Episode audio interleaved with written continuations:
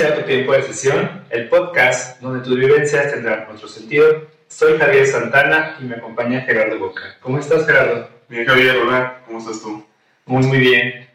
Este, bien, estoy bien, eh, ansioso, ya un poquito apenado por el pequeño retraso que tuvimos con los videos, pero es que de verdad, este, si ustedes supieran lo, lo, la poca coordinación que podemos tener ahorita con los tiempos, entonces no, no hay chance de, de encontrarnos para grabar, pero ya, ya lo estamos haciendo para, para que estén tranquilos. Así es, creo que un punto importante que podemos rescatar precisamente de esta parte es que eh, aunque sucedan situaciones que a lo mejor no están en tu control, debes de tratar de seguir siempre con tus proyectos o sobre todo con tus ideales y buscarte la forma de hacerlo. O sea, a lo mejor por tiempos o por situaciones, pues puede ser que no, no se acople, pero no desistas, siempre trata, inténtalo y pues vuelve, vuelve a hacerlo. Sí, no hay mucho tiempo, pero estamos comprometidos. Así Aquí es. estamos.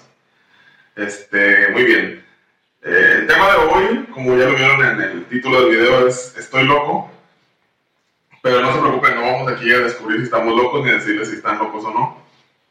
Más bien vamos a, a ver las diferencias entre lo que es la psiquiatría y la psicología, pero de una manera muy leve. Tampoco vamos a dar eh, ninguna clase al respecto, solamente algunos datos para que ustedes puedan identificar qué es- de qué se encarga una rama y de qué se encarga otra rama.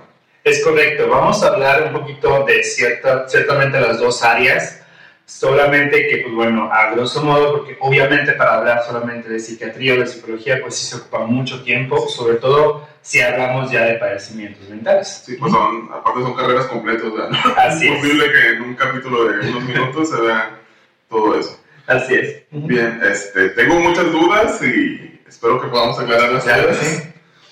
Eh, muy bien, de entrada la palabra loco. Yo recuerdo que cuando estábamos planeando los temas del video y yo te sugerí este tema o el nombre de este tema, eh, inmediatamente me paraste y me dijiste, no es loco. Entonces podemos hablar un poquito de eso, cuál es el término correcto para referirnos a, a este concepto, ¿sí? No usar locura o, o médicamente no usarlo, ¿cómo se llamaría? Correctamente, el término eh, no es locura o no es loco, se dejó de usar en el siglo XIX, a finales del siglo XIX cambió este término. El término correcto es enfermedad mental o alguien que tiene un trastorno mental, porque hablamos precisamente de esto, de una composición biológica que es lo que produce un trastorno mental. Entonces, el término como tal, loco, no se debe de usar. Yo sé que to- toda- algunas veces todavía se utiliza en contextos sociales, pero no es correcto. Muy bien. Ya en el capítulo pasado vimos eh, cómo, cómo tengo que sentirme yo para ya poder asistir a una terapia o con el psicólogo. Llego yo al psicólogo. eh, ¿De, qué, se- de qué, qué- qué va a hacer exactamente el psicólogo o, o qué es lo que va a buscar hacer? Ujú. ¿Sí? ¿Qué es lo que va a tratar de hacer o de componer o de reparar eh, si yo me siento mal? ¿Qué es, lo, ¿Qué es lo que va a hacer el psicólogo? Bueno, principalmente la diferencia, una de las diferencias principales entre una rama y otra, eh, precisamente es la situación por la que tú llegas a, a consulta. En este caso, un psicólogo, los psicólogos lo que trabajamos son los medios, pues tu medio social, tu- tus emociones, tu conducta, tus sentimientos, tus vivencias como tal, siempre y cuando no estén comprometidos ya con un delirio o con una situación que ya, ya excede los límites naturales de la persona. que el psicólogo tiene esta habilidad de identificar cuando es un delirio, como lo llamaste, Ujú. o cuando es otra situación. Así es, nuestro entrenamiento precisamente como psicólogos clínicos o como terapeutas nos permite identificar cuando una persona ya está rayando en una situación de una enfermedad mental, cuando ya no es algo más simple y que tiene que trabajarse de manera psiquiátrica para poderlo bajar a un nivel estándar, a un nivel emocional en el que se puede manejar. Ok, eh, principalmente, eh, ¿cómo? O sea, el psicólogo lo identifica y luego, ¿qué sigue? ¿Qué, qué es lo que sigue después de eso? Ok, bueno, el psicólogo lo que hace precisamente, bueno, si, si vemos que un paciente ya tiene cierto deterioro mental o ya tiene ciertos declives en, en sus facultades mentales, a- lo que hacemos es referirlo con otro profesionista, que en este caso es un psiquiatra, y esta persona, a su vez, ya trabaja de manera médica. Es una de las principales diferencias. Un psicólogo clínico no te va a poder medicar. Un psiquiatra tiene una preparación y obviamente un entrenamiento para poder identificar tu trastorno mental y darte una medicación que ayude a nivelar tu cerebro, ayude a nivelar tu transmisión neurológica para contener o de ciertamente eh, estandarizar un poquito tu funcionamiento.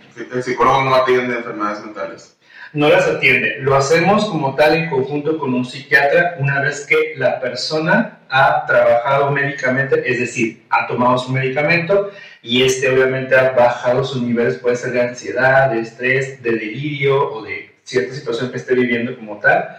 Entonces sí, ya lo podemos trabajar, porque si tú como psicólogo trabajas con alguien que no está medicado, pues todo el tiempo va a estar en altibajos emocionales y obviamente va a estar en, en una constante euforia, si es que estamos hablando a lo mejor de un bipolar o una situación como un esquizofrénico que tiene sus delirios tanto auditivos como visuales. Entonces, si no tiene una medicación, ¿cómo vas a trabajar con él? Porque no está en la realidad. Esta persona, que eso es una de las cosas también importantes, una persona con un trastorno mental muchas veces no está en un foco real entonces está trabajando con su trastorno, o su mente está trabajando con su trastorno, no con su real, con su contexto real. Ok. Entonces tenemos ahí un poquito de mala información porque usualmente decimos, no, eres un bipolar, ve al psicólogo. O tienes problemas, ve al psicólogo. Así es. Y realmente el psicólogo no puede tratar tanto estos problemas. O sea, sí identificarlos, pero realmente no es el tratamiento que debe dar. Sí, no es como tal nuestra, nuestra base de, de línea si los trabajamos, como te comentaba, ya una vez que tienen su medicación adecuada y que la persona ya ha bajado sus niveles este, de, de, situación de trastorno, entonces ya podemos trabajar porque ya la persona está más centrada, por así decirlo. Y ya puedes trabajar las cuestiones emocionales, conductuales, de situaciones de vida, tu contexto, su contexto social como persona y darle un mejor, una, un este tratamiento, obviamente con las dos ramas y que sea obviamente un, un tratamiento mucho más complejo. Pero como ya yo puedo llegar directamente al psiquiatra de atiéndame, estoy loco, o primero es con el psicólogo, o cómo es este proceso. Eh, en cuestión de, de cuándo llegar a uno u otro, eh, tiene que ver también con la identificación. Muchas veces este tipo de personas, en el caso de las personas que tienen un trastorno, un trastorno mental o una enfermedad mental, no son tan conscientes de que, de que les está sucediendo esto. Algunos, algunos sí empiezan a detectar ciertos patrones o situaciones de que, que, por ejemplo, cierto, veo cosas o escucho cosas, pero normalmente no son tan conscientes. Entonces, eh, la, la, mayoría de las personas que tienen un trastorno mental son llevadas por una familia, por familiares. Son pocos las, las, personas que sí llegan a detectar que ya no, es, no me siento tan bien, siento que estoy viendo cosas y las personas que están a mi alrededor no las están viendo entonces, pues de aquí algo está mal y por sí mismos sí pueden acudir a lo que es un psiquiátrico o con un psiquiatra y ahora sí saben que saben qué es, que pues es que estaba pasando esta situación o mi estrés es demasiado o tengo demasiado miedo por los virus y estoy encerrado en mi casa, que normalmente ahorita en esta, en esta cuestión de pandemia este tipo de, de, padecimientos son los que más han elevado. La cuestión de la paranoia a, a la enfermedad, a los virus, pues ha sido un incremento. Muy bien. Eh, preguntaba más nada porque no es un proceso fuerte, o sea, no tengo que ir precisamente primero con el psicólogo y él me lleva al psiquiatra. Puedo ir directamente con el psicólogo si yo me siento mal. Así es, puedes ir tú directamente o puede acompañarte o llevarte si están viendo que hay una situación ya que, que rebasa la normalidad. Entonces, normalidad que hablamos de una situación en la que pues, sí ya es un deterioro, ¿verdad? Entonces, esa es la parte en la que es la diferencia. Una diferencia básica para como que ser como que más este, concisos, un psicólogo es alguien que estudia una licenciatura, que este, trabaja, bueno, la aborda durante cuatro años, cuatro años y medio más o menos, y añadido a esto hace una especialidad, puede ser diplomados, puede ser maestría, puede ser un posgrado, que le da el enfoque y entrenamiento psicológico o clínico para tratar o abordar terapéuticamente. Okay. Y por la, la diferencia, en este caso, el psiquiatra es una persona que estudia la carrera de medicina y hace una especialidad en enfermedades mentales. Como el doctor del cerebro. Así es, por así decirlo, es un doctor de, de, este, pues de la mente, porque es, lo que trabaja precisamente esta composición biológica, le llamamos biológico a pues, lo que es natural, a nuestro órgano como tal, que es el cerebro Entonces, esta, esta persona estudió una carrera como tal, como te comento, de medicina y entonces se, se especializó precisamente en estos deterioros o en estas situaciones mentales. Entonces, no es estoy poquito loco, voy al psicólogo, estoy muy loco, voy al psiquiatra. No, no, no, tiene que ver con un grado de, como te decía, y no es una palabra correcta, locura. Muy bien. Eh, el psiquiatra te receta. Entonces, si el psicólogo por ahí te dice, no, mira, te recomiendo unas pastillitas para que puedas dormir mejor, ¿ya está mal o cómo se...? Respetando como que las, la preparación de cada terapeuta, cada terapeuta maneja su propio, pues su, su propia técnica, sus propias estrategias, más sin embargo, correctamente un psicólogo no puede, no puede medicar porque no tenemos esta parte de, para empezar, un entrenamiento, segundo, una licencia. El doctor, tiene, el doctor tiene precisamente esta parte de una licencia para poder medicar. Yo no estoy viendo de la cuestión legal. Yo, si yo no tuviera la licencia, aunque supiera que te va a hacer bien, no te lo. Así es, porque está el juego, pues precisamente tu licencia, o en este caso nuestra cédula como, psicólogo, como psicólogos, ah. para trabajar. Y si estás haciendo una medicación no correcta o que no es una dosis que a la persona le puede ayudar, pues puedes perjudicarlo muchísimo más y ya hablamos. y aparte que no sabes, o sea, no sabes, si tú no estudiaste nada de, medicina, ¿cómo vas a saber qué medicina le va a hacer bien a alguien? Claro que no. A lo mejor podemos saber, porque tenemos ciertos indicios o indicadores. Nosotros como terapeutas, en nuestra preparación, en la mayoría de las, de las este, escuelas, universidades en las que nosotros estudiamos, llevamos ciertas materias que son farmacología. Ah, Entonces vemos el funcionamiento de cómo un fármaco te puede ayudar o beneficiar o de ciertamente tener cierto indicador de cómo trabaja esta, este fármaco. Pero no para recetarlo, sino para usar. Para entender, ah, por ejemplo, una persona te puede llegar y decir que yo me estoy tomando este medicamento y este medicamento le está generando cierta eh, conducta de este, desadaptada y no es precisamente que tenga un trastorno mental como tal, sino el medicamento que está haciendo una función no adecuada y está provocando que tenga ciertas conductas o a lo mejor ciertas emociones en un poco desequilibradas. Sí, entiendo. Pero tú, tú como psicólogo, ves que llega tu paciente o a quien estás atendiendo y te dice que no puede dormir y demás, y tú ya sabes que hay unas pastillas naturales bien buenas para dormir. ¿Qué tal si te las tomas?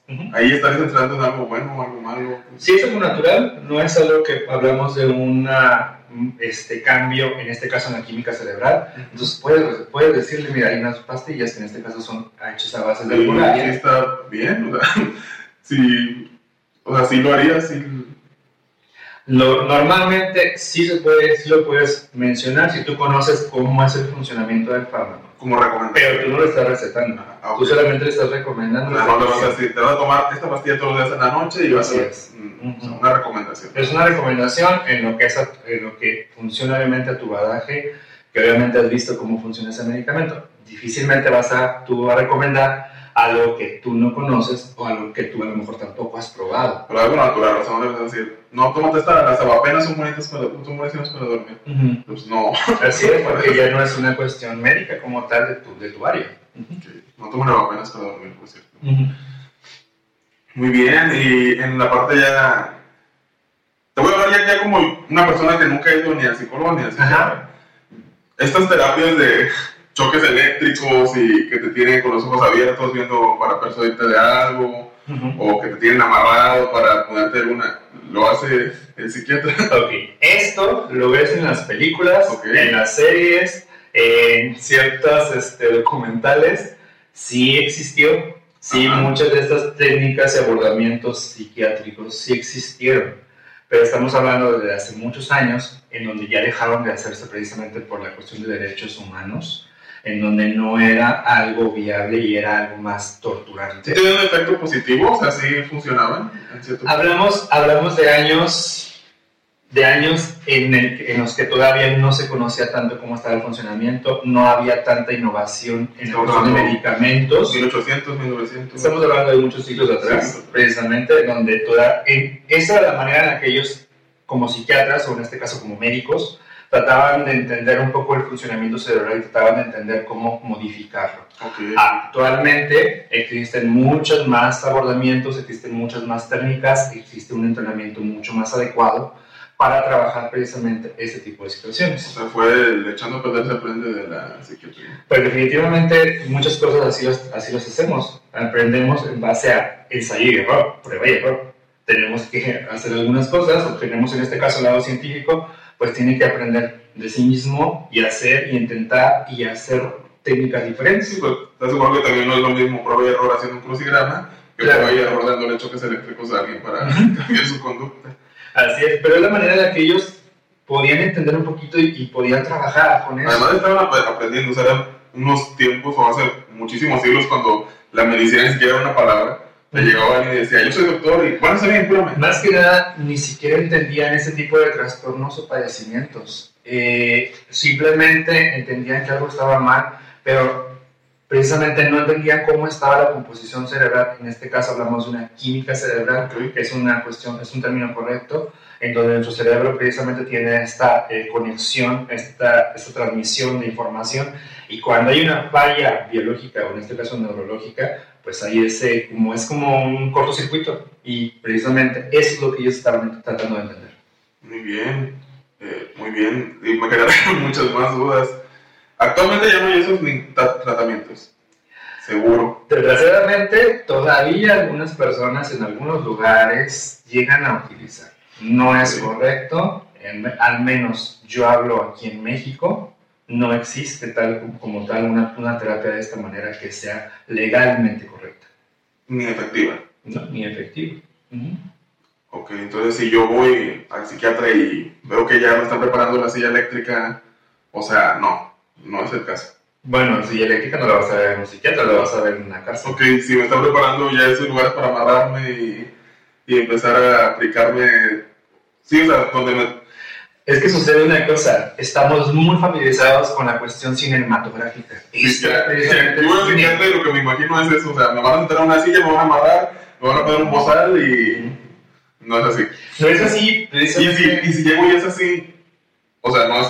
No, no va a ser así, definitivamente. Definitivamente es difícil que un, que un psiquiatra se, se exponga a hacer este tipo de técnicas porque sabemos, como, como profesionistas, que no, es, no está permitido y que legalmente no es correcto eh, y obviamente tampoco tiene ningún beneficio. Se trabaja mediante medicamentos y ciertos abordamientos que en conjunto, como te comentaba, tanto psiquiatra como psicólogo trabajamos alter- eh, de forma alternada para poder darle un, un mejor rendimiento o una mejor este, estrategia de, pues sí, en este caso de, de salud al paciente. Entonces, todo lo que la gente quiere saber sobre el psiquiatra, nada que ver. Sí, Realmente la, la idea que tenemos es esa, lo que vemos en la tele. De- Desgraciadamente como que tenemos muy poco conocimiento y muchas veces eh, pues, tampoco queremos como que adentrarnos más porque Sí. creemos que ay, a lo mejor me van a decir que ya estoy loco porque estoy viendo acer- acerca de psiquiatría. No tiene nada que ver, la cuestión es pues obviamente adentrarte, investigar. En internet hay un mundo de información, incluso hay videos, incluso hay blogs de psiquiatras en donde te hablan precisamente de cómo es un tratamiento psiquiátrico. No es como los vemos muchas veces en, la televisión. La televisión siempre es un medio fantasioso. Entonces van a aumentar porque lo que quieren es tu emoción. Una película lo que hace es trabajar con tus emociones, trabajar con tus sentimientos y obviamente con tu, con tu contexto. Y obviamente van a aumentar las situaciones para que o sea, te cause precisamente este sobresalto. Pero muchas veces, en este caso, es perjudicial porque generamos cierta resistencia y, ¿no? Como dices, es que yo me imagino que me voy a poner la silla eléctrica y pues no, no es así. Ujú. Ok, muy bien. Este, hay algunos trastornos, no sé cómo llamarlo. Se llaman trastornos mentales. Muy bien, que quizá yo crea que ya necesito medicina, que necesito tratamiento para eliminarlo de una vez, pero pudiera ser que no sea un trastorno como tal, Ujú. que más bien sea como una conducta o algo así. Eso lo puede tratar. Ah, ok, sí. Ya, ya se da como que, bueno, entiendo hacia dónde vas.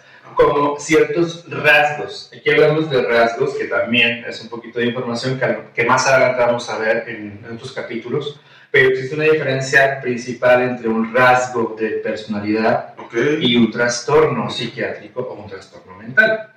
podemos tener rasgos. Muchas personas somos obsesivas en, ciertos, en ciertos aspectos. No que, Así es. no quiere decir que tengas un trastorno. No quiere decir que tengas un trastorno, simplemente es una cualidad de tu persona que, sí, que, que es de esta manera. A lo mejor algunas personas somos nos deprimimos fácilmente, pero no, quiere, no tiene que ver con que ya tengas una, un trastorno depresivo mayor. Un trastorno depresivo mayor tiene que, obviamente, trabajar ciertos indicadores o hacemos como un checklist en donde tiene ciertos indicadores para entender que esto ya es un trastorno depresivo mayor.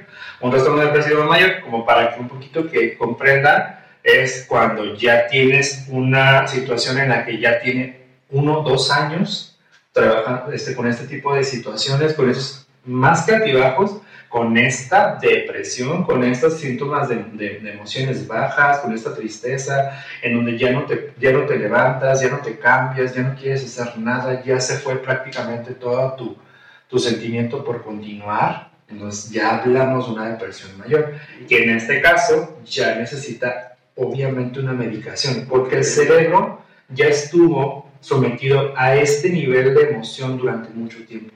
Entonces el cerebro ya se acostumbró a que, a que está así. No es que lo acostumbramos, sino es que se acostumbró porque nuestra química cambia un poco con esta parte de nuestros, nuestros, nuestros neurotransmisores. Y entonces, pues ya necesitas una medicación para poder nivelar esta parte y volver otra vez a la normalidad o en este caso a trabajar la situación por la cual llegaste a esta depresión. Ok, hablas de los rasgos, son rasgos que cada quien tiene. Así es que todos tenemos. no porque mi hermano acomoda los billetes por cantidades en la cartera quiere decir que tiene un trastorno. Simplemente es un rasgo. Se convierte en un trastorno. Es justo lo comentábamos en el capítulo pasado. Si no lo han visto, por favor, véanlo. Es el capítulo 1, en donde trabajamos precisamente, abordamos un poquito este tema, en donde ya te impide continuar con la vida cotidiana ese es, ese es uno de los principales indicadores donde ya hay un trastorno mental, en donde te afectan muchas más, más este, áreas de tu vida. Igual también cuando vas al psicólogo pasa lo mismo, o sea, hay una situación que te está, que te está eh, doliendo o a lo mejor una situación que te está este, causando un poco de conflicto o un poco de problema para continuar, pero no hablamos de algo como una cuestión. En este caso, con, con psiquiatría hablamos de enfermedades pues, muy básicas, esquizofrenia, bipolaridad, hablamos de depresión mayor, hablamos de una crisis de ansiedad muy fuerte, de un, este, de un celópata, que en este caso es la persona que tiene celos patológicos, celos posesivos intensos. Definitivamente vamos a hablar en, algún capítulo sobre lo que son los celos patológicos y los celos pues, que normalmente se siente la persona. Y ya vamos a ver si es correcto o no es correcto. Ok. Y los rasgos eh, como tal son buenos, o sea, se pueden quedar así no ningún problema, o igual hay que cambiarlos, o todo depende de cómo te sientes. Depende de cómo vayas cómo te vayas sintiendo, pues depende de cómo estás manejándolos. Si es un rasgo que ya es demasiado constante y demasiado fuerte, que ya no nada más es como a los billetes, es que la ropa y es que la comida, pero es que aparte, si me lo mueven, yo exploto y yo no sé qué hacer y este, me genera ansiedad y, o sea, me pongo mal ya hablamos de que ya no solamente son rasgos, ya esto ya está brincando a a lo mejor a una patología. Porque, o sea, no es, ok, bueno, es una cuestión que te gusta a lo mejor hacer así, pero que la persona que está contigo, la persona que te movió, lo, lo veas como un ataque, entonces ya estamos hablando de precisamente algo que está ya rebasando la, el rasgo de personalidad y se convierte ya en una patología. Okay. ¿Existe una... ¿Existe algún tipo de comunicación o o como un equipo que se haga entre los psicólogos y los psiquiatras, o es definitivamente no. Yo psicólogo voy a tratar de curarte yo con lo que yo sé antes de referirte al psiquiatra. o, o, el psiquiatra dice, no, ¿sabes qué? Para es un psicólogo. No, ven conmigo el psiquiatra. O cómo funciona esta... No, claro, es una... O sea, ¿se creen mejores unos que otros? ¿O hay algún tipo de competencia? ¿O, o tiene que ver con más profesionalismo? ¿O cómo funciona? No, no tiene nada que ver con una competencia. En este caso somos profesionistas que trabajamos, trabajamos precisamente de la mano. El psiquiatra, una de las, también de las cosas que hay diferencias es que el psiquiatra normalmente no da este tipo de terapia o este abordamiento, porque él conoce la cuestión biológica o la cuestión este, física, que es lo que cambia, pero no hace un abordamiento terapéutico, es decir, eh, las sesiones y todo lo que trabajamos nosotros. Una de las diferencias también principales es el tiempo. En, en, una cita de un psicólogo vas a trabajar un tiempo de unos 45 minutos, 50 minutos, a veces hasta una hora, dependiendo del motivo de consulta. Y un psiquiatra solamente te va a ver 35 minutos. Ah, es una consulta como cuando vas al médico. Así es, porque va a ver la situación que está sucediendo y, ok, bueno, estos medicamentos te van a ayudar. Y es lo que te, te, dice cómo tomarlos, te explica un poquito a lo mejor de cómo va a funcionar el medicamento, cómo te vas a sentir tal vez. Y es lo único que trabaja. ¿Y el psiquiatra tiene también esta cualidad o puede tener la apertura de decir, sabes qué, yo te recomiendo mejor que vayas a un psicólogo? Sí, claro. Yo te puedo dar medicamento, pero esto lo vas a ver mejor con un psicólogo. Sí, claro, porque a, a final de cuentas, eh, el psiquiatra, sí su función es a lo mejor medicar, pero su función principal es entender qué está pasando, Bien. diagnosticar. El diagnóstico es lo principal que hace un psiquiatra, que igual también lo trabajamos los psicólogos, pero el diagnóstico que hacemos inicialmente, ahí precisamente, ok, bueno, te das cuenta como psiquiatra, eh, ok, bueno, sí tienes ciertos problemas, pero no necesitas una medicación. Ok. O sea, es algo que tú puedes trabajar en una consulta privada, en una consultoría con un psicólogo, manejarlo, aprender estrategias, aprender técnicas y bajar la situación que está sucediendo. Uh -huh. Muy bien. Eh, ¿Tiene algo de malo yo que ya decidí ir cerrando un poquito ya el tema? Sí, las claro. referencias creo que ya está un poquito claro. Sí. Bueno, al menos a mí me quedó un poquito claro. No vamos aquí a aprender ni a enseñar a ser expertos en diferenciar, sino que más bien este, puedan diferenciar uh -huh. rápidamente. Un poquito el tema del inicio de las primeras impresiones. ¿Sería normal entonces que yo en mis primeras sesiones, o lo primero que yo pienso al, al decidir llegar a terapia es, ok, prepárate porque te van a decir que estás loco? Prepárate porque el psicólogo ya se va a dar cuenta que, o sea, es normal que yo tenga esa, esa primera... Sí, claro. Eh, esto lo hablamos como unas expectativas, o en este caso como los, los tabús, justo, sí. los tabús o un poquito los estigmas que tenemos acerca de todo esto, de lo que es precisamente el área de salud mental, en donde creemos que porque ya vamos con un psiquiatra, no es que ya estamos mal de la cabeza, súper mal, no, a lo mejor sí está pasando una situación, pero que está a tiempo de poderse este, mediar o poderse, si es una situación como un, un, un trastorno esquizofrénico, no se cura, pero sí se controla. Una bipolaridad tampoco se cura, solo se controla.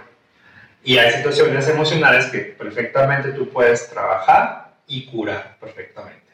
Uh -huh. Lo mejor sería no tener ninguna expectativa. O sea, ir, tener la expectativa de que me va a ir bien. Porque uh -huh. independientemente de que tengas un problema o no, supongo, el, la terapia te va a hacer bien. O sea, yeah. si descubres que no tienes ningún problema, no, hay, no hay, está todo bien. Y si descubres que tienes un problema, pues también estás todo bien porque estás en el lugar adecuado. Claro.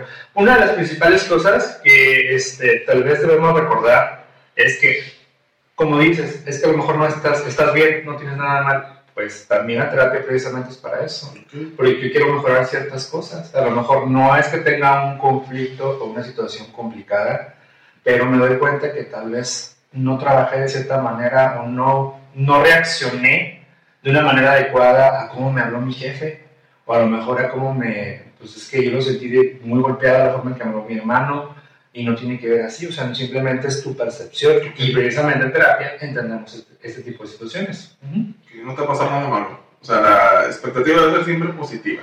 A final de cuentas es complicado, como humanos siempre, siempre vemos expectativas, siempre, siempre hacemos expectativas, porque lo que no conocemos nos causa, nos causa mucha incertidumbre, nos causa también de cierta manera un poquito de miedo, entonces genera ciertas expectativas. Lo ideal es que vayas con la idea de que es algo que te va a beneficiar, sí, como dices, es algo que nos va a beneficiar, porque ir a consulta o en este caso ir a terapia nos beneficia incluso en cosas que ni siquiera creíamos que teníamos o ni siquiera le habíamos puesto atención.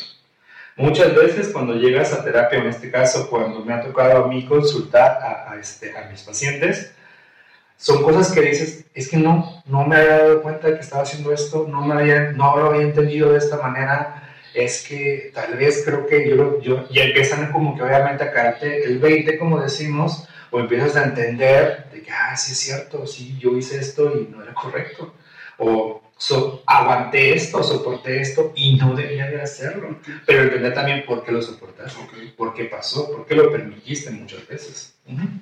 Muy bien. Pudiera ser también que realmente no necesites o no tengas ningún problema, sino nada más hablar, hablar y escucharte y que alguien ajeno a todo te diga qué, qué está pasando. Ujú. O sea, al final de cuentas siempre va a ser algo positivo. Que vayas a, a una sesión es algo positivo. Así es, es correcto. Sí.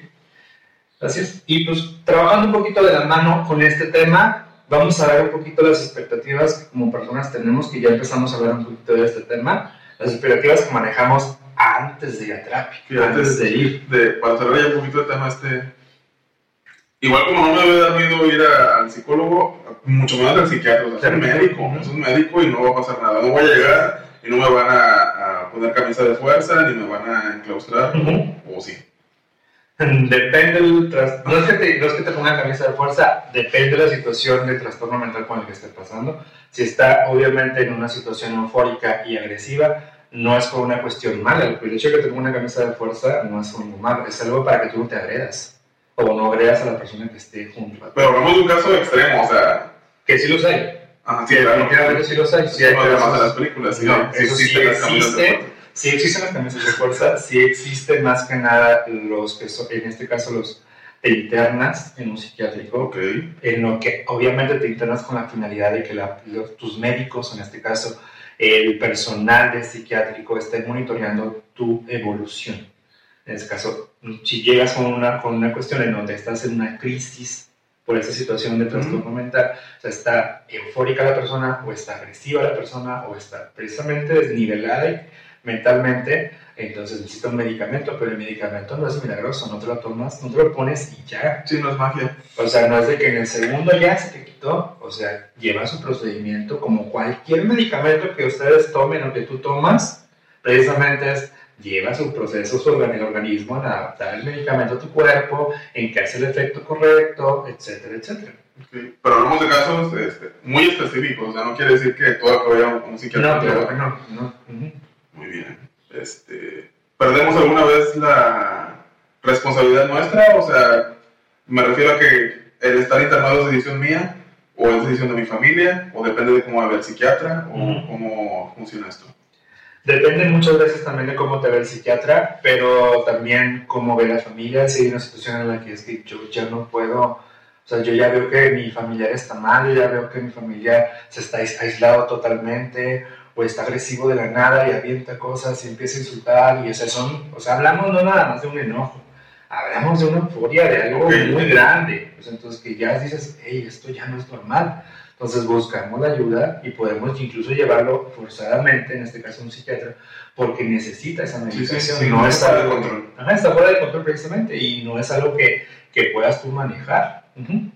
Si hay personas como te comentaba al inicio, llegan a ver ese tipo de situaciones y dicen, ay, esto ya no está tan chido, no está tan normal, esto ya me estoy, este, o sea, ya estoy haciendo cosas que no hacía antes o sintiendo cosas que no hacía antes y, y veo que no está tan bien y puede llegar directamente al Ok, psiquiatra, y decir, ¿sabe qué? Quiero una consulta porque pues me está pasando esto. Porque pues ya es el quinto celular que rompo la semana ya. Por ejemplo, o porque ya te das cuenta que comenzaste a ser demasiado agresivo, si estamos hablando a lo mejor de celos y ya estás aislando a la persona de muchos factores, pues hablamos ahí también ya algo que está... Bueno, que si estás así de celoso, lo último que piensas va a ser, mira, No siempre, muchas veces sí. Muchas veces cuando ya pierdes tu mundo completo, si tú perdiste a la persona que estabas amando ok, ok. y esto rompe, rompe precisamente tu, tu contexto, rompe tu, tu, tu situación, dices, ah, caray, creo que pues sí, ya la regué.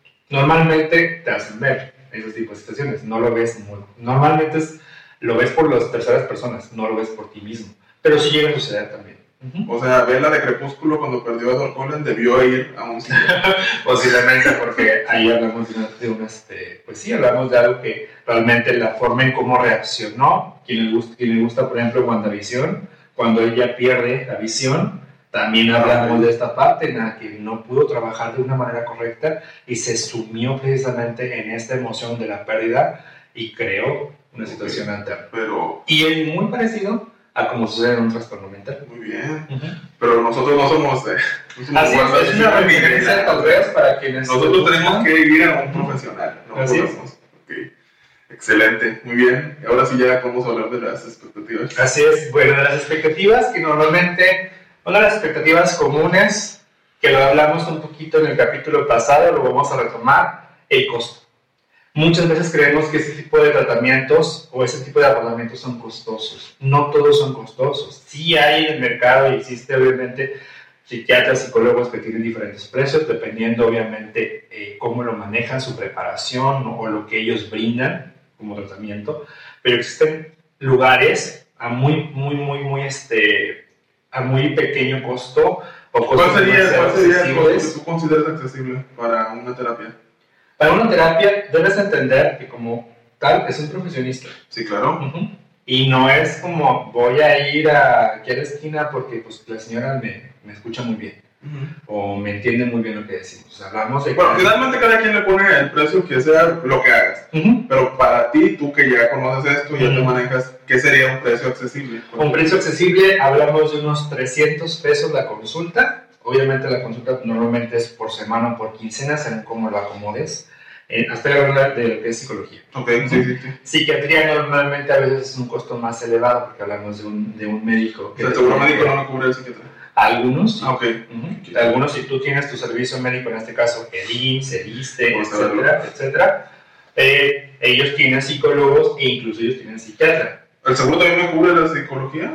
no te la cubre. Tiene su psicólogo como médico, como parte de sus especialistas. Ah, ya, O sea, no es como que, ah, mira, este, me lo va a cubrir seguro, yo voy a ir con el psicólogo tal y él me va a pagar la consulta. No, tienen sus psicólogos en su repertorio de especialistas. Y ya tú, pides, tú pides una consulta. Cabe aclarar que, como la mayoría saben, ese tipo de servicios sociales, que son, pues, en este caso, tu servicio social eh, médico, tardan mucho o hay muy pocas consultas o están súper espaciadas. Entonces siempre es más recomendable si es una situación que estás trabajando, que estás viendo y que ya quieres trabajar, ve con un alguien privado porque es obviamente alguien que tiene espacio y que tiene tiempo a corto plazo para trabajar okay. 200, 300 pesos es algo eh, accesible. Accesible.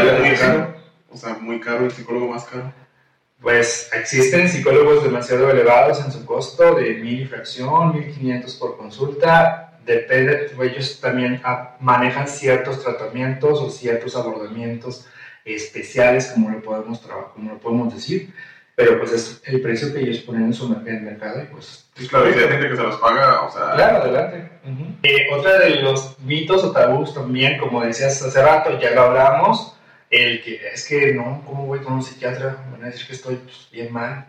Y pues a lo mejor sí, a lo mejor sí lo ocupas, sí lo necesitas, no es que estés tan mal, posiblemente sí, pero es algo que te va a beneficiar de cierta manera. Igual ir al psicólogo es lo mismo, Esa es un momento o un lugar en donde te vas a descubrir, en donde vas a entenderte, en donde vas a entender cómo has funcionado a través del tiempo o cómo has reaccionado a ciertas situaciones. Creo que es también de entender que un trastorno mental no es malo. O sea, una enfermedad mental es como tener gripa o como... Así es, es una enfermedad. Es una enfermedad, no es culpa tuya, eh, no es nada malo. Se tiene que tratar como cualquier otra enfermedad. Como cualquier otra enfermedad, que tienes que darle su este, atención que si tienes cualquier situación, ok, bueno, vas con el médico. A lo mejor dices tú, la vez pasada mencionabas, no, pues es que yo me voy aquí a la tienda de la esquina, pero porque sabes que el medicamento sirve para lo que crees tener.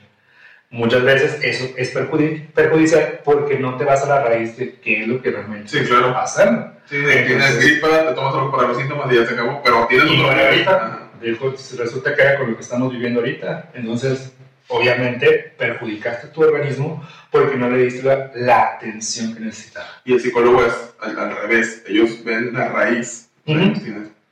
Ambos vemos la raíz, solamente que de diferente forma. Uno es médicamente, en este caso, como te comentaba, la composición cerebral, o en este caso nuestra composición neurológica, y los, y los psicólogos, perdón, trabajamos precisamente todo un amplio de contexto social, emociones, sentimientos, sensibilidades, etcétera, etcétera. Ok, me gusta, o sea, todo es positivo. La expectativa que tenemos que tener a de cualquier profesional es positiva. Gracias. A cualquiera, hablamos de cualquier profesional, tienes que ir abierto para poder manejarte y obviamente poder trabajar de una, mejor, eh, de una manera más adecuada. Y como saben, durante la semana eh, estuvimos poniendo en nuestras redes sociales que nos aportaran, nos dieran su, opinión, nos dieran su opinión respecto a lo que pensaban antes de la terapia, qué, cómo se habían sentido, si ya lo habían tenido, si ya habían tomado la decisión de, de tomar consulta. Y pues bueno, nos vas a leer un poquito de este tipo de comentarios. Un poquito, no queremos que se alargue ya, además creo que ya platicamos bastantito. Una pregunta, eh, pregunté si ya fuiste a terapia, ¿cómo te sentiste? ¿Cuál fue tu primera impresión? Y nos responden, ya, la verdad me sentí muy bien, di un respiro y eso que apenas fue la primera. Así es. Precisamente desde el primer momento muchas veces tenemos esta química y en este caso esta relación terapéutica y nos podemos sentir increíblemente bien desde la primera consulta porque simplemente estás hablando con alguien, lo que lo que a veces no te prestas para hablar con las demás personas. ¿Qué otra pregunta es si sabías que hacía un psiquiatra, cuál era la diferencia? Responden, es cuando ya se necesita medicamento. Ujú. Y sí, como lo hablamos durante este capítulo, precisamente una de las funciones principales del psiquiatra es medicar a la persona o darle una medicación para poder bajar sus niveles, en este caso, de enfermedad mental y poderlo tratar en la realidad o poderle a lo mejor aumentar su emoción o aumentar su, su, su sintomatología para que esté, hablamos de depresión, para que esté un poco más estable. ¿Qué otra pregunta? ¿Se va al psiquiatra ya cuando el psicólogo no pudo? No es así, eso es un mito, realmente no es como cuando el psicólogo no pudo, vas al psiquiatra porque tienes una situación en la que tienes que eh, confrontar, más que nada atender Son problemas diferentes. Así es, es problema, eh, si es diferente, no es porque el psicólogo ya no pudo, sino porque tú como persona necesitas este O sea, es tratamiento. un problema que de entrada el psicólogo no tiene que tratar, sino el psiquiatra es el que lo tiene que tratar. Pueden trabajar los dos. Como te comentaba, no estamos peleados, las dos ramas, pero a lo mejor necesita ya esta medicación para entonces yo como psicólogo ya poderte abordar en una, en un- en una estabilidad emocional y poder trabajar de una manera adecuada. Porque si no es complicado, yo siempre voy a estar tra- tratando y peleándome con el trastorno. Y el trastorno no te va a permitir avanzar porque está falto de, una, de falto de medicación o falto del abordamiento, en este caso médico, para poder funcionar de una manera adecuada. Ok, excelente. Creo que no está bien. La pregunta es suficiente. Pero al final creo que está ya bastante claro qué hace uno y qué hace el otro. Y si no está claro, si por ahí tienen alguna duda, escríbanos o es. búsquenos, no hay ningún, absolutamente ningún problema. Nos pueden dejar sus opiniones si con esto a lo mejor les surgió alguna duda, con todo gusto yo les voy a contestar.